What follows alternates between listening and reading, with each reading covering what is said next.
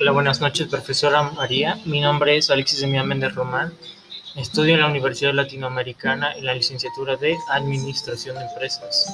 El tema de mi proyecto es sobre la comunicación, liderazgo y dirección sobre el caso de un problema en el trabajo en, trabajo en equipo con Mario Ramón y sus compañeros.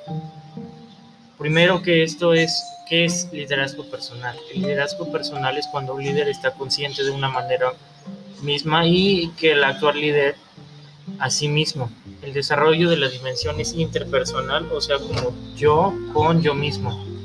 Y el conocimiento es uno mismo. El liderazgo de la influencia es que se realicen cosas normalmente que no harían impactar a la gente.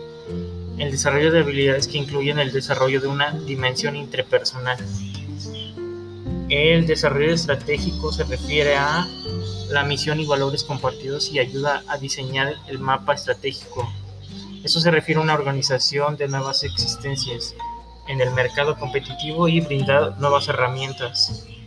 El liderazgo de los resultados se supone que es la consecuencia de un lado de un autoliderazgo, que se refiere hacia las personas de liderazgo estratégico y sus resultados de líder que optimiza y operativa, operativiza la estrategia.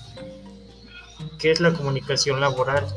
La comunicación laboral se refiere a un intercambio de mensajes de dos o más particulares. Esto se refiere a que sabemos que esta puede ser escrita, oral o gestual, si el contexto es cual, que, cual se desarrolla en la área de trabajo. ¿Cómo podemos mejorar la comunicación laboral? Esto es mediante un trabajo en equipo que se comprende entre un intercambio de mensajes entre las personas, que pueda ser un engranaje profesional. El trabajo en equipo nos puede ayudar a fundamentar, fundamental la creación de todas las organizaciones. Esto se refiere a crear estrategias o juegos en las cuales se necesita una buena relación. ¿Cómo podemos prevenir los problemas en el trabajo?